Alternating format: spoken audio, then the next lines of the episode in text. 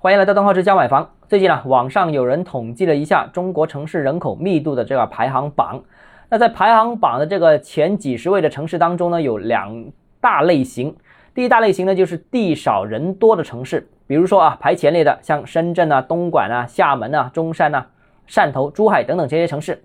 那第二种呢，是地很多但人口更多的特大型城市，比方说像上海、广州、郑州、武汉、苏州、北京等等这些城市。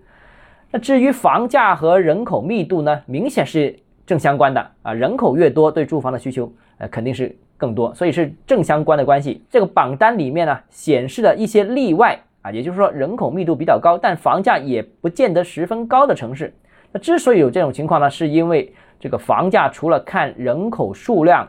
对住房的需求之外，也要考察人口的收入水平，因为啊，这个收入水平越高，它的消费力越强，消费力强对房价会形成支撑。那有些城市可能人口比较多，但是呃收入水平并不高，所以消费力也比较有限啊。所以这个最终说来说去还是跟城市的人口、城市的产业结构相关。那作为高房价的典型呢，深圳是最具有代表性的，都是高附加值的产业啊，居民收入水平也很高，所以呢，结果就是。深圳是一个人口密度超高，然后呃收入超高的城市，就等于了超高的房价。那而像中山啊、汕头啊、郑州啊、揭阳这些传统的工业主导这些城市呢，人口的密度虽然很高，但是呢，呃，这个普通民众的收入水平呃一般般啊，大部分呢。呃，未必是买房的，剩下的消费力呢也是比较有限的，所以呢，这类型传统工业为主导的这些城市呢，呃，房价可能只是相对稳定一点，但是你说它想要大范围的上升呢，其实是有难度的。那至于呢，还有一种类型，像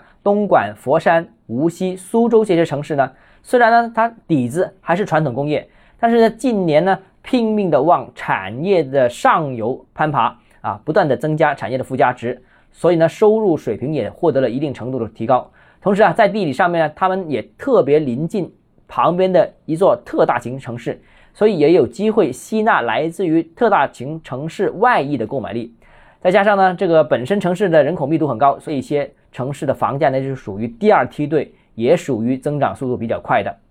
啊，还有啊，就是第三种呢，就是像武汉啊、成都啊、西安啊这些城市，这些城市呢又可以归为另外一类，因为这些呢。呃，虽然也是二线城市，虽然也是传统工业底子的城市，但是呢，他们是一些区域型的中心城市。虽然不是全国中心，但是是区域中心。那作为区域型的中心城市呢，它也能够承载一些区域型的一些高附加值的产业，比方说区域性的金融啊、科研啊等等。所以呢，它本身也有一定的高收入群体，所以对房价也产生了一定的支撑啊。那所以呢，就判断一个城市房价有没有前景，就要看人口，也要看产业结构，也要看地理位置啊。所以呢，这个要综合进行分析。好了，今天节目到这里啊。如果你个人购房有其他疑问，想跟我交流的话，欢迎私信我或者添加我个人微信，账号是教买房六个字拼音首字母小写，就是微信号 d h e z j m f。我们明天见。